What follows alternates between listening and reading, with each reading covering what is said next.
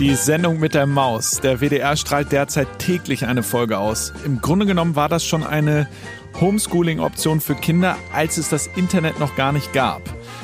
Die Schulen waren jetzt viele Wochen lang geschlossen, die Kinder mit ihren Eltern zu Hause. Jetzt werden endlich langsam die Schulen nach und nach wieder geöffnet. Sachsen ist Vorreiter in Sachen Schulöffnung. Die drücken richtig aufs Gas und kommen bald wieder in den Regelbetrieb. Und bei mir im Studio sitzt Pia, eine Journalistin aus Leipzig, die auch alleinerziehende Mutter ist und seit acht Wochen eben auch Hilfslehrerin. Ob Homeschooling dauerhaft eine Lösung ist, wie Eltern, Kinder und Lehrerinnen damit klarkommen, darüber sprechen wir heute. Ich bin Luis Klamroth. Das ist Klamroth Calling. Hallo Pia, wie äh, geht's dir mit deinem neuen Job? Hallo Luis. Ähm, ich bin total genervt von meinem Job mittlerweile. Mein Sohn, der ist 15 und wir streiten uns nur noch über Schulkram.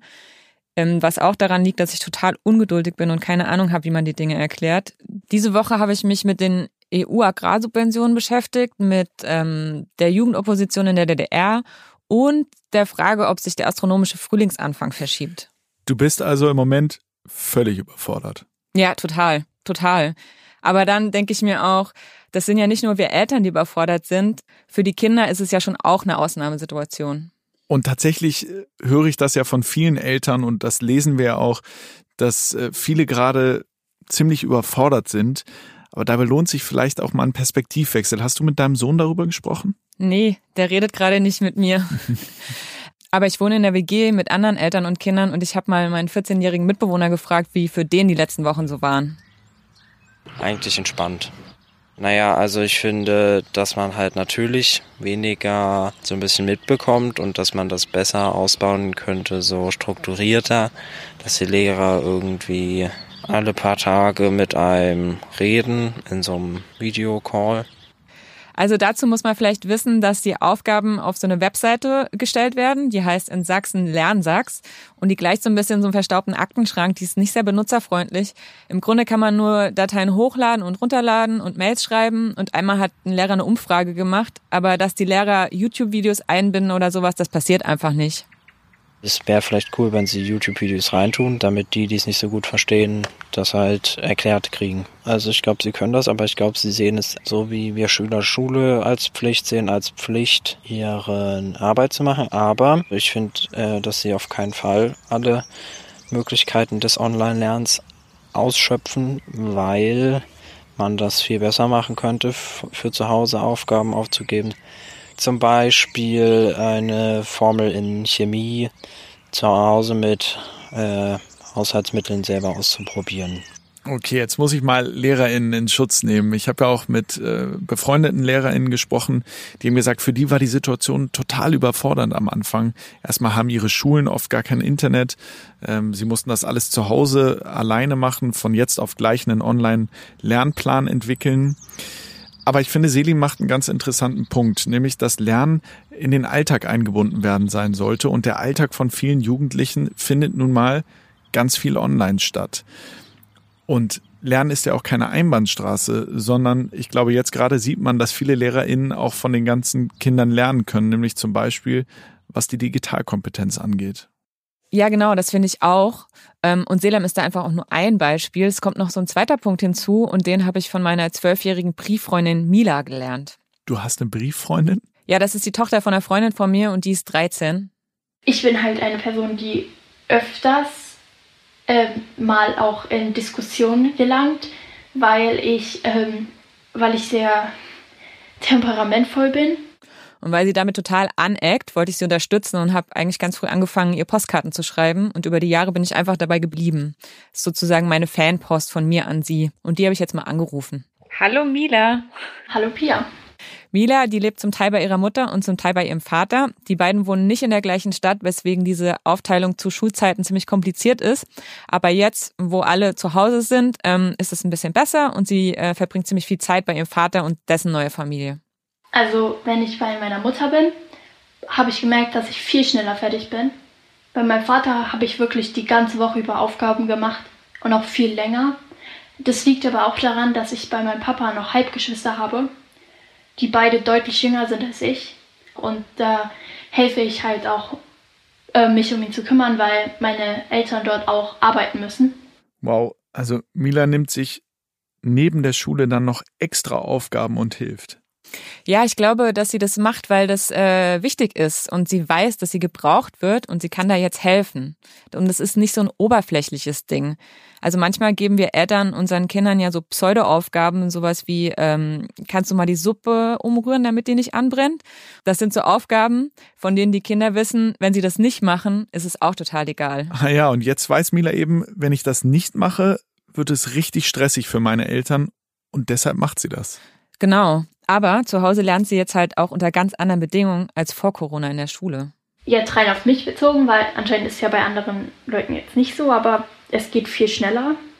Man kann sozusagen, also theoretisch machen, was man will, in Anführungszeichen, weil in der Schule sagen alle so, ja, setz dich jetzt hin oder so und mach sofort deine Aufgaben, aber hier kannst du es dir sozusagen selbst sagen und ich glaube, das hat für mich auf jeden Fall, wenn ich mir selbst Anweisungen gebe, eine stärkere Auswirkungskraft, als wenn mir andere eine Ansage machen. Das ist eigentlich voll schlimm.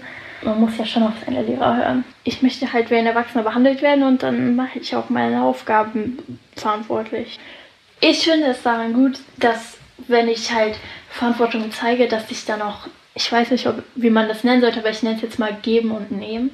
Das heißt, dass wenn ich ruhig bin und meine Aufgaben mache und ihnen helfe, dass sie auch ihre, ihren Job machen können, äh, dann wird das auch gezeigt, indem ich mehr Freiheiten kriege. Wow, was für ein Selbstbewusstsein. Mit zwölf schon so über Verantwortung zu sprechen und diese Verantwortung ähm, als etwas Positives zu empfinden und nicht als Last, unter der man irgendwie ächzt, unter der man leidet. Ja, so wie das halt bei mir ist mit dem Homeschooling, ne? Wobei ähm, ich glaube, dass es bei mir nicht nur um diese zusätzliche Verantwortung geht, die ich nur so widerwillig annehme, sondern auch ähm, um die Zeit, ähm, in der ich meinen Sohn unterrichte, weil ich weiß, dass ich da in dieser Zeit eigentlich was anderes machen könnte. Sport zum Beispiel oder Freunde treffen oder so. Ich habe eine Freundin, die hat einen Schrebergarten bei mir um die Ecke und die ist da mit ihrem neunjährigen Sohn Lukas hingeflüchtet. Hallo erstmal. Wir dürfen keine High Fives mehr machen, deswegen. Ich wollte so. dann erstmal von ihm wissen, wann er denn so aufgestanden ist. Vor Corona. Meistens so ähm, fünf vor sieben. Und jetzt stehe ich meistens sogar noch früher auf. Okay, und wieso also das mit dem frühen Aufstehen könnte mir nicht passieren. Ich ähm, stehe eher so später nicht. auf, so neun, halb neun. Und von daher ist diese Corona-Krise schon auch so ein bisschen wie Ferien. Und Lukas nennt es auch die ganze Zeit Corona-Ferien. Heißt das offiziell Corona-Ferien bei euch in der Schule? Äh, Deine Mama schüttelt mit dem Kopf. alle, das, das sind die Corona-Ferien, aber eigentlich glaube ich, dass das nicht, dass die Lehrer das nicht so sehen. Die sagen einfach Corona-Krise. Aber ist es eine Krise für dich? Also eine Krise ist ja was Schlechtes. Nö, eigentlich nicht. So nicht so richtig. Und wie ist es mit deinen Freunden? Vermisst du die zu sehen oder ist es dir? Also ich habe eh nicht so viele Freunde. Ich habe gerade mal zwei Freunde. Na gut, mit meinen Kuscheltieren sind es viel mehr. Ähm, und die vermisse ich schon sehr, aber mein Freund Richard, den habe ich, ähm, also den, mit dem habe ich mich zweimal in einer Woche getroffen. Wir kennen uns schon seit ich eins bin. Und das war halt immer mein bester Freund. Also wir haben halt uns immer geeinigt. So. Ihr streitet euch nicht, sondern ihr. So, wir, also wenn wir uns streiten, dann, dann ist es ein Mini-Streit und wir vertragen uns auch sehr schnell wieder. Und mit den anderen Leuten, mit denen du jetzt in der Klasse bist, ist das nicht so? Nee. Also ich kann halt das Z nicht so richtig aussprechen und deswegen nennen mich auch alle Bulisei. So ist ein Freund, also ein alter Freund von mir nennt mich dann immer Polizei. Und alle anderen lachen dann oder was? Also meistens sind nur wir zusammen. Und er hat halt auch einen Freund, der ist in einer anderen Klasse und der nennt mich auch meistens Polizei. Das ist voll fies von denen. Ich weiß. Aber die ärgern mich ganz oft. Also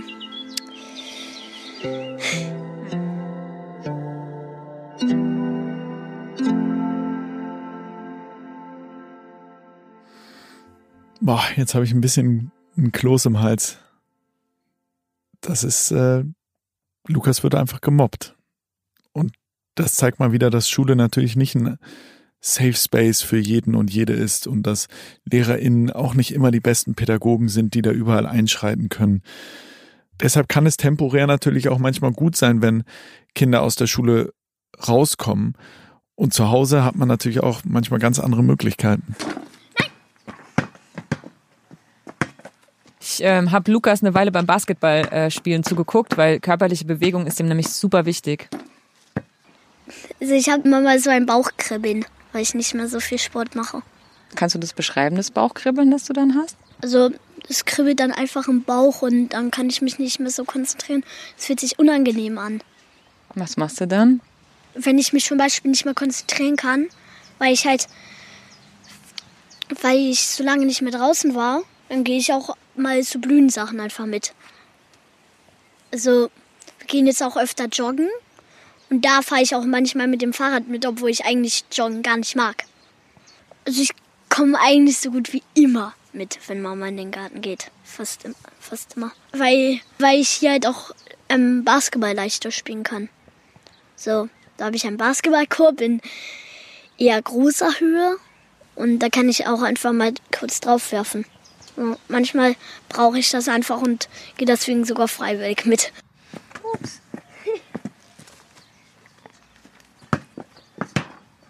Also Lukas braucht Sport als Ausgleich, kann ich gut nachvollziehen. Und wir haben jetzt drei super interessante Kinder kennengelernt und alle hatten was richtig Wichtiges zu sagen. Selim sagt, Lernen muss lebensnahe werden. Er wünscht sich von seinen LehrerInnen gewissermaßen mehr Flexibilität in der Hinsicht. Mila weiß, Verantwortung übernehmen kann schön sein, wenn sie weiß, wofür sie das tut. Neben ihren Schulaufgaben hilft sie im Haushalt und sie hilft dabei, auf ihre Geschwister aufzupassen. Und für Lukas ist Schule eben nicht der sichere Hafen, den er eigentlich erwarten könnte. Er wird gehänselt, wird von seinen MitschülerInnen gemobbt. Das sind alles vereinzelte Wahrnehmungen.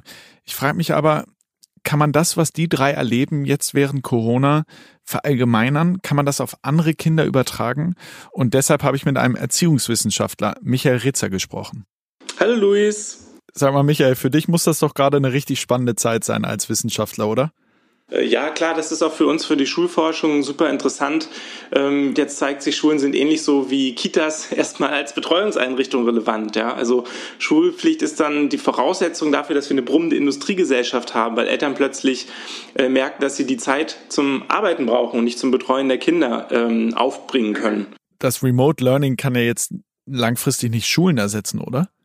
Klar ähm, ersetzt das äh, sozusagen Homeoffice auch für Schüler äh, jetzt kein, nicht die Möglichkeit äh, der Begegnung. Ja, Schule ist viel mehr als jetzt nur der Ort, an dem man da irgendwie lernen oder arbeiten soll, sondern es ist auch ein Ort, ähm, ein sozialer Erfahrungsraum, in dem man äh, anderen begegnet, in dem man kooperiert, in dem man seine Freunde trifft.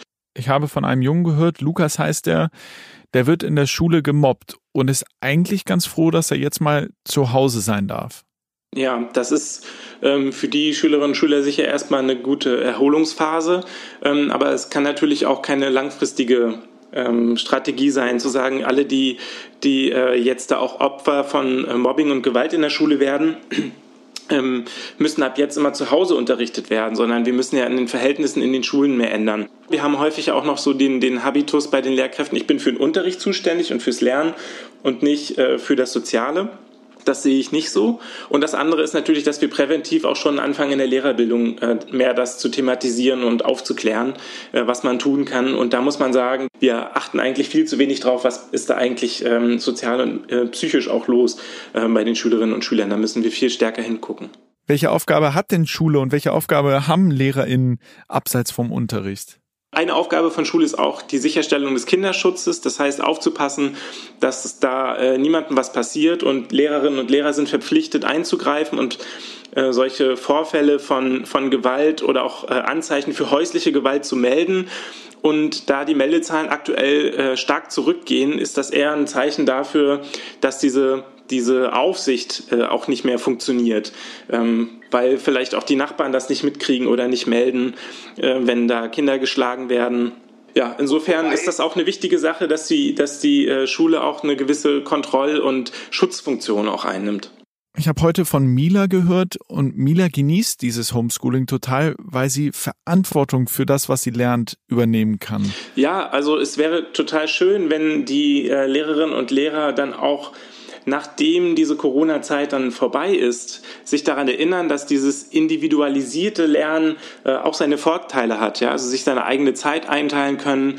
Und wir müssen eigentlich auch dahin kommen, dass wir in der Schule zu individualisierten ähm, Lernprozessen kommen, die mehr in den Vordergrund rücken, was der Einzelne kann und wie weit er schon ist und welche Hilfe er konkret braucht. Insofern hoffe ich auch, dass es da ein, ein dass es vielleicht auch sowas gibt wie ein, eine Einforderung, ja, dass die Schülerinnen und Schüler nach dieser Zeit sagen, hey, ähm, das war viel besser, wenn ich mich damit selber beschäftigen konnte oder wenn ich meine Zeit hatte und genügend Platz hatte und jetzt will ich ja eigentlich auch die Bedingungen haben, um so wie ich das positiv empfunden habe zu arbeiten, auch weiterzumachen und gleichzeitig natürlich auch auf die Kompetenz der Lehrkräfte zurückzugreifen äh, die ja sozusagen auch mal ein bisschen Orientierung geben, denn ganz ohne Lehrkräfte äh, werden wir nicht auskommen. Michael, sollte es jetzt die Möglichkeit geben für Eltern zu sagen, ich möchte, dass mein Kind auch in Zukunft zu Hause unterrichtet wird? Wenn ich Eltern habe, die mir das nicht beibringen können, die das nicht vermitteln können, dann, dann sieht man, dass Homeschooling im Grunde genommen so ein Eliten, ähm, ja, ein Elitenwunsch ist. Das nützt aber den Kindern nichts, die die Impulse aus der Schule brauchen. Schule sollte ein großer Gleichmacher sein, ähm, sozusagen um Bildungschancen, um Chancengerechtigkeit in der Gesellschaft zu ermöglichen. Den Fall haben wir jetzt schon nicht. Und wenn wir ähm, jetzt anfangen würden und würden Homeschooling breit erlauben und möglich machen, dann hätten wir eher den Effekt, ähm, dass viele Schülerinnen und Schüler noch stärker abgehängt sind als jetzt. Aber viele von denen haben mir auch erzählt, dass sie vor allen Dingen digitale Kompetenz bei ihren Lehrerinnen vermissen. Ist das nicht vor allen Dingen auch das Problem gerade in dieser Phase? Digitale Kompetenzen sicherlich ja, insbesondere was den Umgang mit, mit Lehrplattformen oder auch mit der vorhandenen Technik in den Schulen ähm, angeht, also die Smartboards, die nicht einfach nur zu benutzen als Tafelersatz. Andererseits, ähm, ich habe jetzt gerade mit Lehrkräften in Mecklenburg-Vorpommern zu tun gehabt, äh, wenn da die Hälfte der Schülerinnen und Schüler auf dem Dorf wohnt und kein schnelles Internet hat, da kommst du an die auch nicht mehr ran. Das stimmt natürlich auch. Michael, vielen Dank. Alles klar, Luis. Gerne. Hab einen schönen Tag. Ciao. Ja, dir auch. Danke. Also, das ist für LehrerInnen, SchülerInnen und Eltern gerade einfach ein riesengroßes Experiment. Ja, und ich hoffe, dass dieses Experiment wirklich bald mal vorbei ist. Pia, vielen, vielen Dank. Und Selim, Mila und Lukas, euch natürlich auch und haltet durch.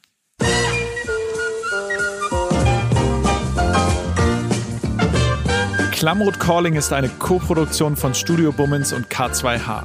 Redaktion Patrick Stegemann, Kate Kugel, Kesh Rauberos, Theresa Sickert und Laura Pohl. Ton und Schnitt Christian Pfeiffer und Henk Heuer.